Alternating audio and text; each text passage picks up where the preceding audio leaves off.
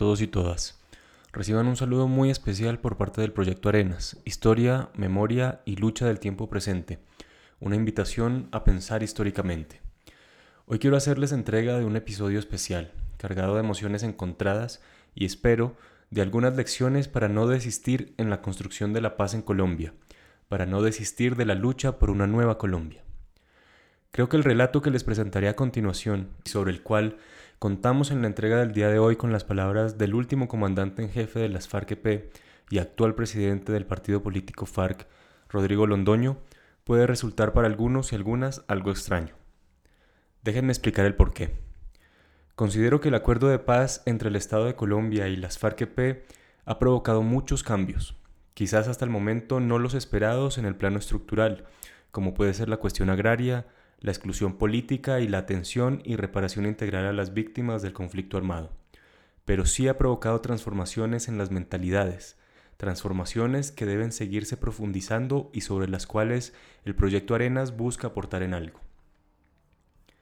Cuando hablo de las transformaciones de mentalidades, me refiero, para ponerles un ejemplo, en un ámbito general, a la paulatina descomposición del discurso que demonizó a los insurgentes, u ocultar las atrocidades cometidas en el marco de la confrontación.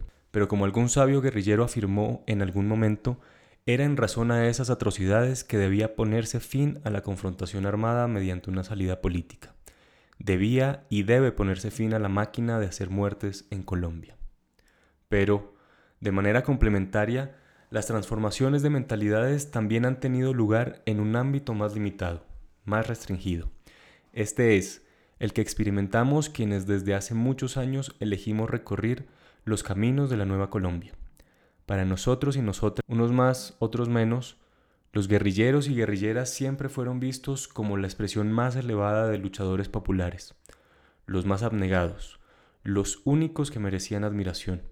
Sin embargo, al concluir el acuerdo de paz y muchos de esos antiguos guerrilleros entrar en contacto con sus bases, descendieron los dioses del Olimpo, y con ello muchos nos dimos cuenta que eran seres humanos de carne y hueso, con aciertos y errores como todos. Este choque con la realidad fue para muchos suficiente razón para apartarse del proyecto político e ir en busca de nuevos ídolos. Para otros, nos ratificó la esencia de las FARC y su razón de ser, las gentes del común, los olvidados de campos y ciudades, los y las ninguneadas que apostaron por una nueva Colombia, así se fuese la vida en ello. Es por ello que, en este relato, ni en la entrevista a Timo, no encontrarán una épica de Jaime Guaraca, encontrarán nada más ni nada menos que la historia de un hijo de la colonización agraria en Colombia, como la de muchos guerrilleros de las extintas FARC-EP como la de muchos jóvenes de campos y ciudades que han tenido que luchar por su vida y en ello se han encontrado con la posibilidad de ir más allá de esta y luchar por un mundo mejor. Iniciemos. Hablar de Jaime Guaraca es adentrarnos en el corazón de la resistencia armada, encontrar la razón de sus sueños y las motivaciones que la alentaron. Jaime era oriundo del departamento del Tolima, aunque para cuando él nació el departamento comprendía al Tolima y al Huila, conociéndose todo ese extenso territorio como el Tolima Grande. Nació en el municipio de Ataco, corregimiento Santiago Pérez, vereda La Estrella. Su corta infancia, habitual entre el campesinado, se iría entre el recuerdo de la resistencia de los indígenas pijaos, que a criterio de Guaraca se imprimiría en el ADN y la conciencia de los habitantes de la región, siempre altivos y dignos ante el opresor, y la colonización de los campesinos en las estribaciones de la cordillera central mediante el trabajo colectivo de la comunidad. Verdaderas mingas campesinas en que entre 20 y 50 campesinos se apoyaban mutuamente para desmontar selva virgen, levantar ranchos y sembrar lo que la tierra supiera dar. De finca en finca trabajando sin parar, ya que eran los tiempos de la Ley 200 de 1936 promulgada por Alfonso López Pumarejo. Como hijo de la colonización, Guaraca creció, así como muchos campesinos hoy en día, lejos del comercio y el acceso a bienes y servicios que pueden considerarse hoy en día como básicos, como la energía e incluso la misma sal, y expuesto totalmente a los rigores de la violencia, experimentada en su totalidad a criterio de Guaraca a partir del gobierno conservador de Mariano Espina Pérez y el subsiguiente asesinato del caudillo liberal Jorge Eliezer Gaitán. Desde aquel entonces, la violencia le respiraría en el hombro a Jaime, dado que su hermano mayor, como reservista del ejército, se vería obligado a ponerse en servicio de los dirigentes liberales de la región, tomando control de veredas y municipios, poniendo en prisión a conservadores hasta cuando las élites de los dos partidos políticos tradicionales llegaron a un acuerdo, sin reparar ni siquiera en que ya la semilla de la desconfianza y la zozobra había sido sembrada en las regiones.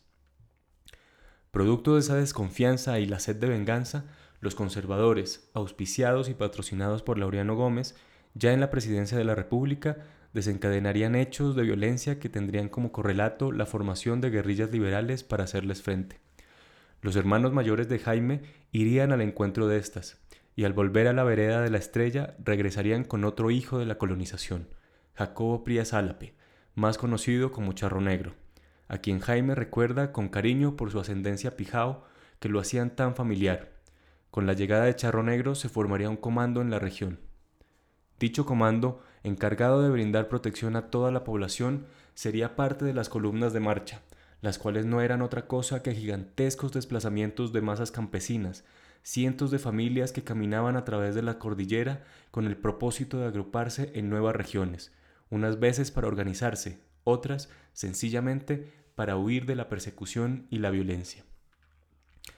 Producto de esas travesías, Jaime junto a su familia alcanzarían Irco, en el Tolima, epicentro de la política de autodefensa de masas promovida por el Partido Comunista de Colombia desde 1949, donde conocería a Isauro Llosa, más conocido como el Mayor Lister, en honor a Enrique Lister, líder comunista en la Guerra Civil Española desatada en 1936. Para Jaime, este encuentro sería lo que lo pondría en, contacto con el Partido Comunista y el marxismo-leninismo, todo ello de boca del camarada Wilches, encargado de la formación política del comando del Davis cuando llegaba lo que él llamaba la hora sabrosa.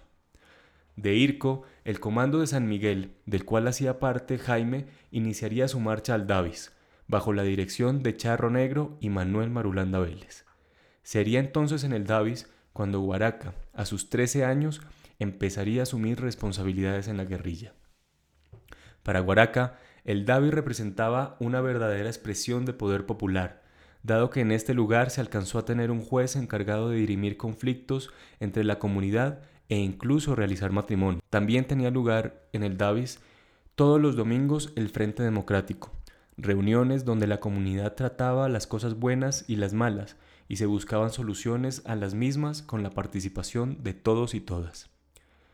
Guaraca padecería la guerra bacteriológica desatada por el ejército contra el Davis, la disyuntiva que supuso el golpe militar de Rojas Pinilla para el futuro de las guerrillas y recordaba cómo una a una se fueron desmovilizando, desde la guerrilla de los liberales del Llano, liderada por Guadalupe Salcedo, vilmente asesinado por el régimen en Bogotá a inicios del Frente Nacional, hasta las guerrillas de Urrao, Antioquia, capitaneadas por el capitán Franco a quien también asesinarían. Los 30 comandados por Charro Negro y Marulanda no se acogerían a las llamados de Rojas Pinilla y marcharían hacia Río Chiquito, mientras que la dirección del Daves se dirigió a Villarrica, donde Rojas Pinilla, desesperado por la situación económica que vivía el país y su creciente impopularidad, recurriría a la violencia.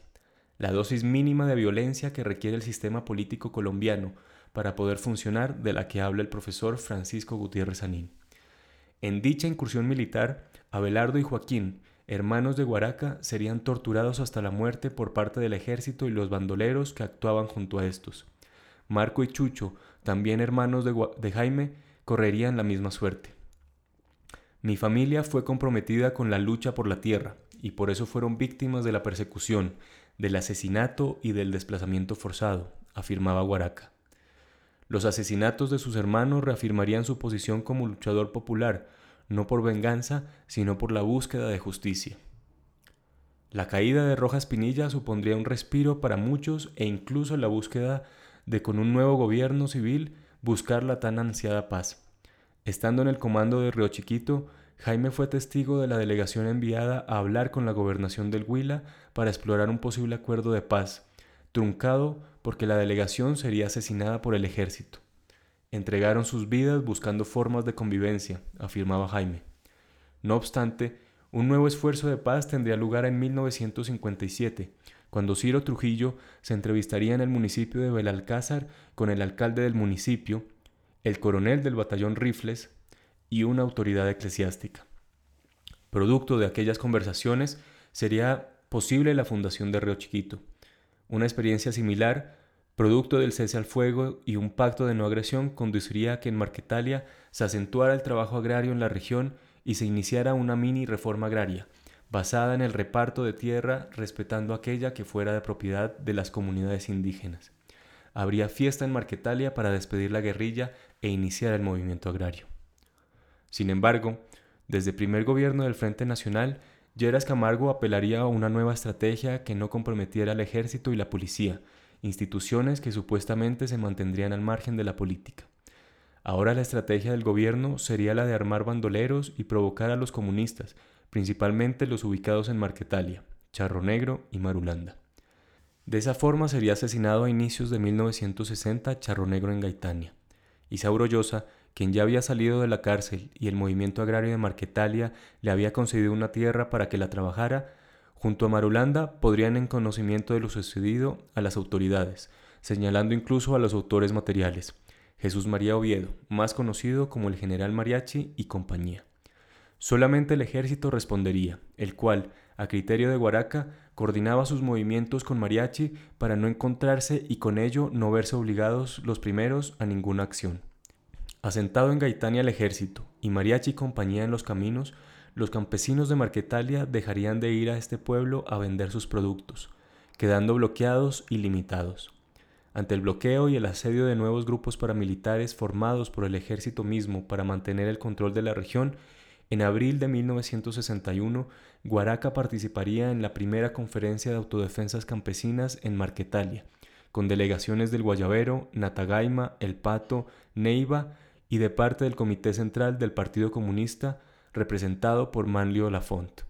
Producto de las provocaciones, los ataques y el inicio de las recriminaciones sobre las mal llamadas repúblicas independientes por parte del senador Álvaro Gómez Hurtado, el movimiento agrario de la región iniciaría a tomar medidas para hacer frente a un eventual ataque.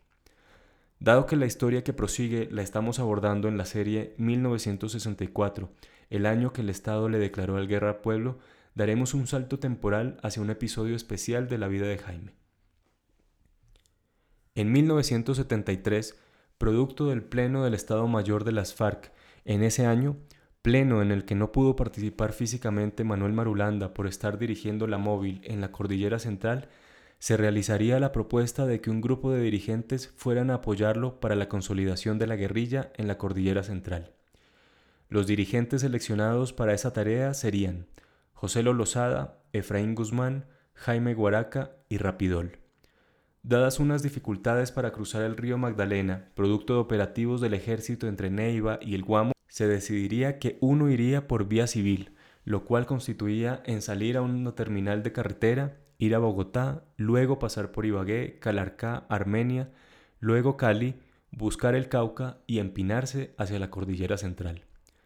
Jacobo Arenas propondría que fuera Jaime Guaraca quien realizase dicha travesía para cumplir la misión de encontrarse con Marulanda y ponerlo al tanto de las conclusiones del Pleno, la cual sería cumplida con éxito por Jaime, quien regresaría por el mismo camino con un mensaje de Marulanda.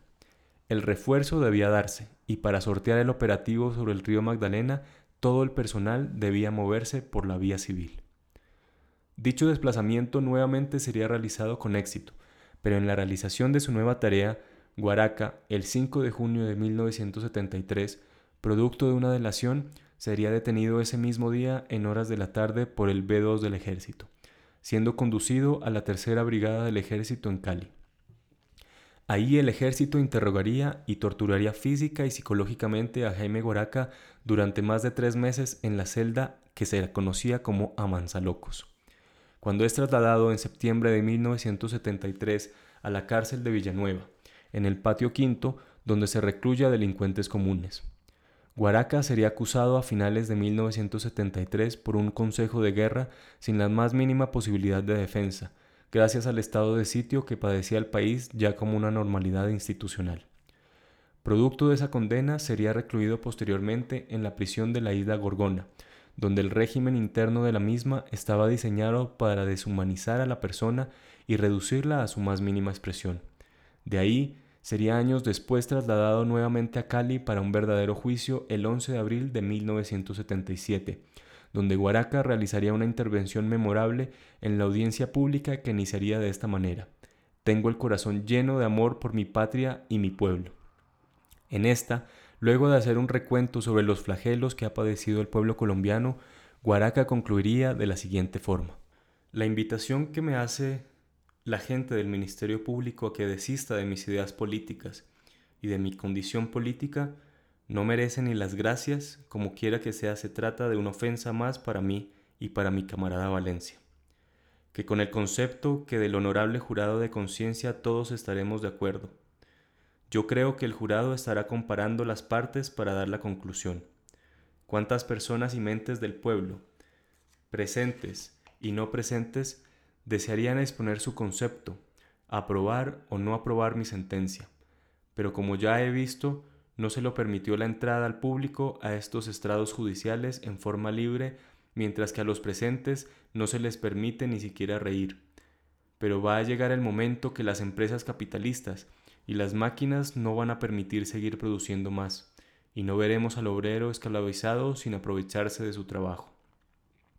En las empresas azucareras, las máquinas no van a permitir más que se siga produciendo azúcar para don Álvaro Caicedo o Eder y compañía, para que ellos almacenen el producto, esperando el alza de los precios o lo manden al extranjero.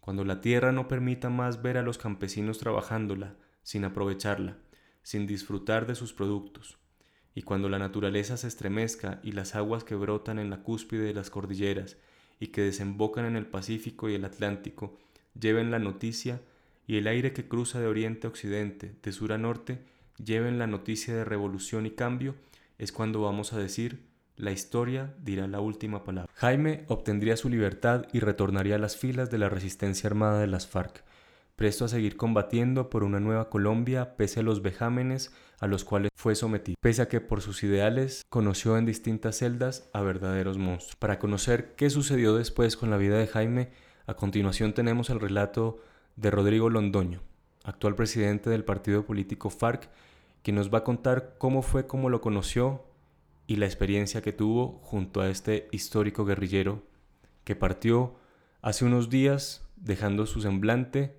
y dejando su ejemplo de lucha. Bueno, gracias por la invitación a hablar de, de nuestro inolvidable camarada Jaime Guaracas. Las circunstancias en que lo conocí fueron por los años, en el año 1979, que fui llamado por el secretario para enviarme a una tarea especial. Entonces llego al campamento del camarada Jacobo, al mismo campamento donde llegué cuando iba ingresando. Esta vez sí sabiendo que era Jacobo Arena. Y me encuentro ahí a, Jaime Guaracas que estaba recién, recién salido de la, de la cárcel. Como de todos es conocido, él fue capturado fruto de una delación y fue enviado en esa época a la isla Gorgona, duramente torturado, vejado, humillado. Y pues era muy famoso el, consejo de guerra que le hicieron en Cali, pues donde él, donde él hizo un importante, una, una importante intervención defendiendo su ser revolucionario su ser guerrillero. Esos elementos, sin, sin, profundizar en ellos, pero más o menos eso era lo que yo tenía como por encima de que sabía de él, ya conocerlo ahí en persona. Y pues como eso era ahí una, una, una, una casita, todos los días nos sentábamos ahí a la hora del ayuno, del almuerzo, de la comida, todos juntos en el comedor. Y pues ahí se conversaba y se conversaba y, y pues eh, Ahí tuve la oportunidad de escucharle eh, sus historias, que nos las contaba todos de su odisea en la isla Gorgona, cómo era el régimen allá y pues el tipo de torturas a, a que fue sometido. Esa es la primera referencia que tengo. Yo estoy pocos días ahí, ahí salgo a, a mi tarea y cuando regreso eh, regreso al campamento de, de, Arenas, pero ya eh, en otra región, había tocado por problemas de, operativos militares, se había ido hacia la región de, del Guayabero. Y allí en ese campamento donde vuelvo a, encontrar al camarada Jaime. Ahí compartimos un poco más y ahí eh, se vinculaba ahí con nosotros en la actividad, digamos, del campamento, en las charlas. Eh, se preocupaba mucho por, por, por vertirle a los guerrilleros su experiencia. Recuerdo que como en esos días se, se avisoraba un operativo militar de la región, nos hablaba mucho de cómo, de cómo enfrentar los bombardeos, de la disciplina, la disciplina que había que tener en el combate. Bueno, esa, esa, esa convivencia ahí ya, ya lo, conocí, lo conocí un poco más en su personalidad. Era un hombre muy decente, eh, no le gustaba para nada que, que uno eh, estuviera enunciando palabras oeces. Él, él trataba de, de que nos educáramos, nos educáramos en ese sentido. Jamás le escuché yo una palabra a él, como dicen, de alto calibre, como tampoco nunca lo vi, puede que de pronto en otras circunstancias lo hice, pero ahí nunca lo vi eh, que se enojara y que de pronto eh, ofendiera a alguien o tratara a alguien eh, mal. En ese sentido era pues muy ejemplar. Ahí lo designan a él eh, jefe de la escuela ideológica. Es como una de las primeras escuelas que yo vi así ya eh, grandes en esa época en la, en la FARC, pues porque se juntaron, no recuerdo la cantidad exacta, pero para uno era mucha guerrilla, en ese momento eran como, yo creo como 80 eh, guerrilleros y guerrilleras, y ya comienzan a aparecer, incluso el recuerdo de ese curso, comienzan ya a, a sentirse la presencia de la mujer hay una serie de camaradas que están en ese curso, que siempre la recuerdo, el curso que dirigió Guaracas, que era fundamentalmente carácter ideológico, allá era formación política, eh, línea política, programa político, eh, filosofía, economía, se traían profesores para que dieran ese tipo de, de, formación. Y era al frente, al frente de, esa, de esa escuela, pues quedaba hay un caño, eso era un caño que a la gente siempre le coloca nombres a, a los accidentes geográficos que, se, que, se van que, se, que, se encuentran. Ese caño, pues yo no sé si del mapa o que nunca, nunca, nunca he tenido la curiosidad, lo llamaban mojahuevas. Y después, para no decir mojahuevas, entonces lo llamaban moja intimidades. Ese era más o menos el, en ese estilo era era Guaraques, pues, pues la, la, gente, imagínense, la gente nuestra, incluso lo mismo, le generaba eso eh, cierta sonrisa, pero algo pues inofensivo. Y la gente le, ahí a los sitios de defecar, pues le decían cagaderos, era pues el nombre, vamos para el cagadero. Ahí, como la palabra no era como muy, muy bien, muy, pues sonaba como feo, entonces eh, fue donde apareció el nombre de chonto, chonto, chonto, chonto. Incluso ahí aparece esa palabra en, la jerga guerrillera y a partir de ahí prácticamente toda la vida se convirtió cuando ya se mandaba a alguien a hacer los, los defecaderos, entonces era payaga a los chontos. Esa palabra yo creo que, que se le debe a, Jaime Guaracas. Bueno, allí eh, sacaron avante ese, ese curso, curso ideológico, y ya él, para, él se va con la gente de la escuela a continuar esa experiencia que hicieron ahí, pero hacerla en el pato. Ahí se desplaza para el pato. Estamos ya en el año 80. Se viene el operativo sobre la zona del Guayabero donde estábamos con la cámara Jacob. Fue un operativo, y, bueno, yo no me acuerdo los tantos nombres que tenía los operativos, inmenso, que nos metieron en todas horas, que abarcó el Guayabero, abarcó la donde estábamos y abarcó también el Pato. Ya ahí no tuve nunca contacto directo, pues, pero supe después eh, eh, todas las odiseas que le tocaron enfrentando ese operativo en el Pato al lado de, otro de otro marquetariano, de José Lozada. Sé que se integraron por las cordilleras del Caquetá y en esas cordilleras pues tuvieron eh, combates. Hay, hay un combate que no recuerdo exactamente dónde fue, eh, donde pues eh, se resaltó mucho en esa, en esa época la respuesta nuestra de la guerrilla, una guerrilla que en ese momento estaba ahí dirigida por Jaime Guaracas. Y me llama, me recuerdo es porque la referencia en toda la guerrilla en, en esa época, en esa zona, es porque ahí se recuperaron varias armas, pero entre esos una metra que para nosotros era una metra pues nueva, moderna, no la conocíamos, era una MP5 pequeña, una muy, muy portátil, un arma muy portátil, que recuerdo que la cargó bastante tiempo eh, Jaime Guaracas. Bueno, esas así como referencias, que ya vengo a, saber de eso en, el año 82, cuando voy por Alcahuán, que llegó José Lozada después de, de esos operativos. Con él nos, no nos vimos directamente con, con Jaime, pues había uno que, que andaba ahí por la región. Después eh, viene la, la, séptima conferencia, que como todos saben allí se aprobó un plan estratégico eh, en función de alcanzar los objetivos. Y en ese plan estratégico se partía, ¿no? eso no está escrito en ningún lado, del apoyo que podríamos obtener de los países revolucionarios, y especialmente el campo socialista. Y a él se le designa eh, la tarea de irse al exterior a, buscar, a buscar esas posibilidades. Y después ya eh, me entero, eh, ya en los 90, cuando, cuando están los diálogos de Caracas, la, la delegación nuestra que está en Caracas hace una gira por La Habana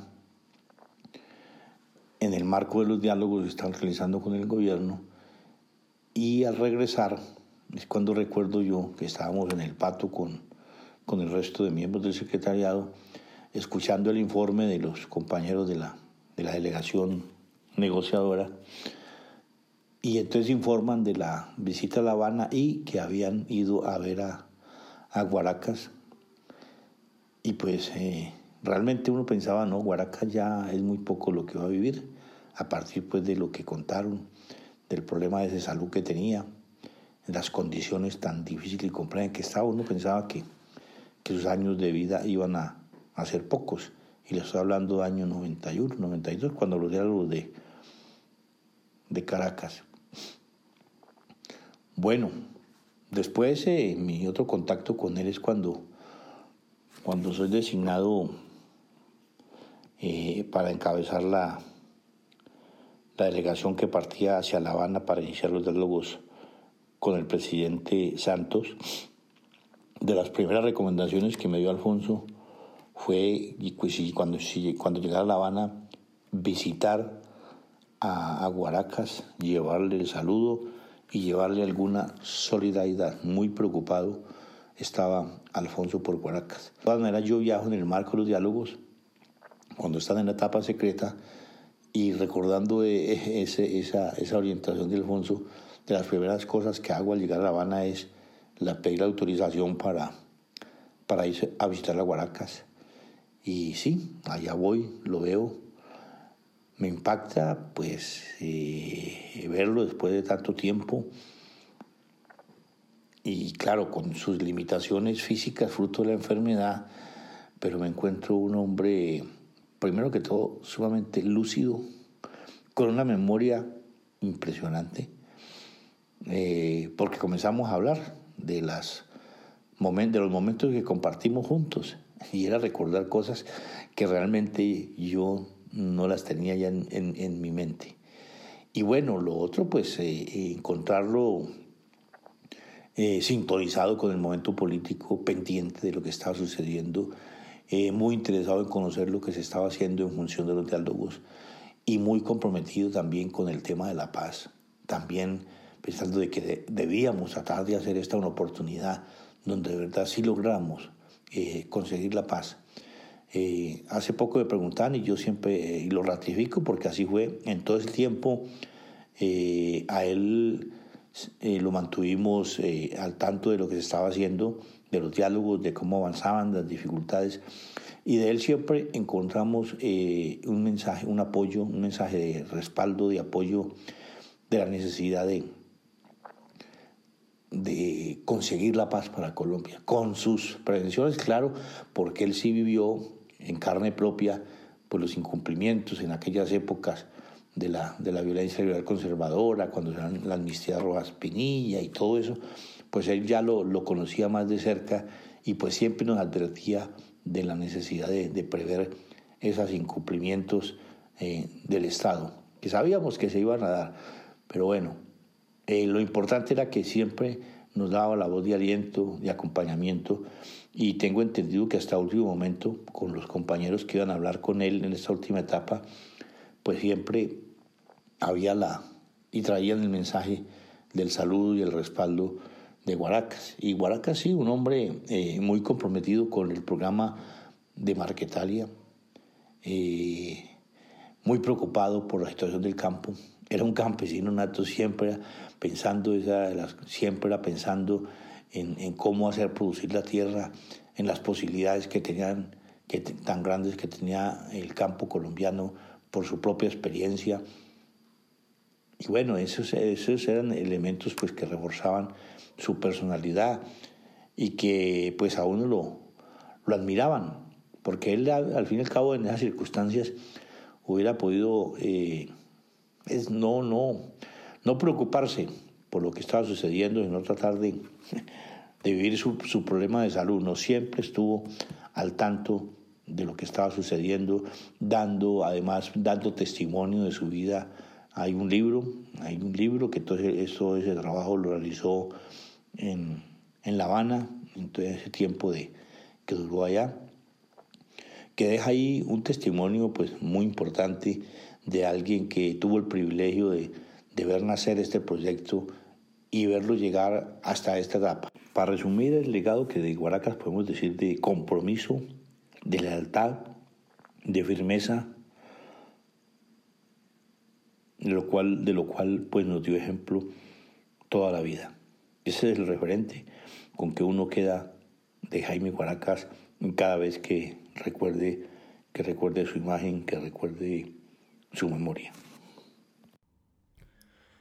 De esta manera hemos llegado al final de esta entrega especial. Muchas gracias por habernos acompañado y hasta la próxima.